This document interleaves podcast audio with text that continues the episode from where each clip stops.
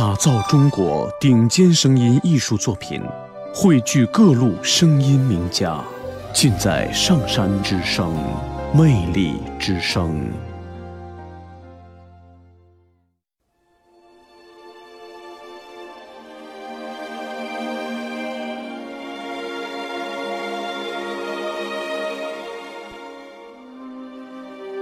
满仓娘是个瞎子。满仓当兵时，他正患病在床。临走前，他娘将他唤到床前，摸了又摸。然后，满仓一步三回头的当兵去了。满仓出事那晚，风很大，地上有水洼的地方结着薄薄的冰。那是在抢修线路时，水泥柱突然倒塌，压在满仓身上。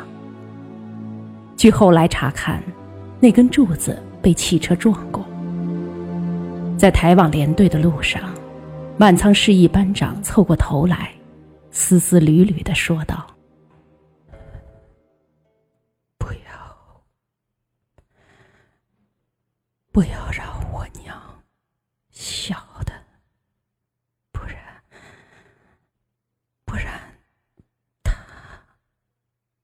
会受不了的。说罢，头一歪，去了。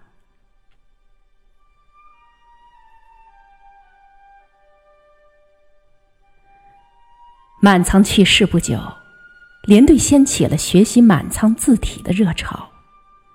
满仓档案上填的是初中毕业，其实初中就上过一年。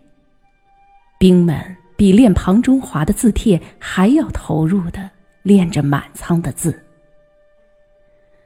满仓家里有哪些人，有几亩地，有几头猪，兵们了解的很清楚。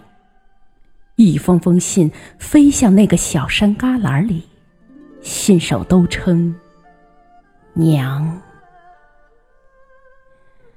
满仓娘收到每一封信，都欢天喜地的，请人念完后，还要摸一摸，好像那就是满仓的脸。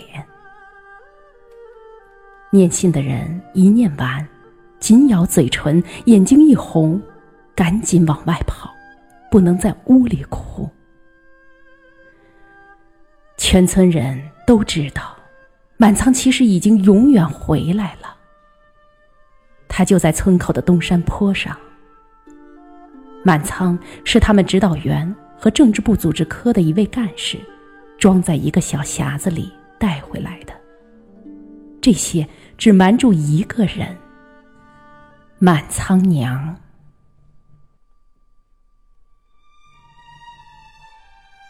过年前，满仓说要回来看娘。过年的气氛很浓了，空气散发着炮仗的火药香味儿。满仓又来信说，有任务，回不来了。同时寄回来一张照片，还有些药品、营养品。其实那照片只是个和满仓穿一样衣服的兵。满仓娘把照片贴在胸口。直唤满儿。又是一年，梧桐树叶落完了，满仓还没有回来。满仓娘收到好多好多的信、药物、营养品，还有七十六张照片。满仓生前的连队，那时正好有七十六个兵。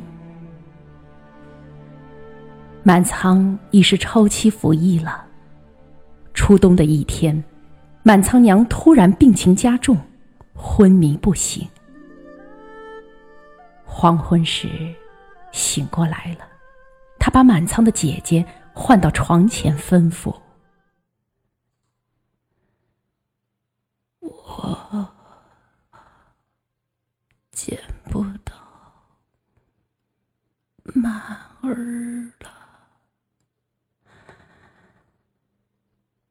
他死了千万千万不要让他晓得他会伤心的英雄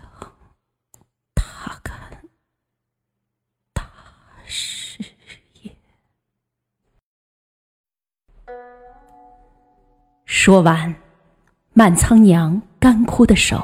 轻轻的抚摸着那一叠厚厚的、盖着红色三角邮戳的信，忽然停止，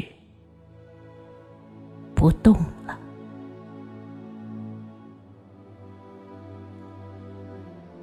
满仓娘去世的消息传到连队，他那群儿子哭开。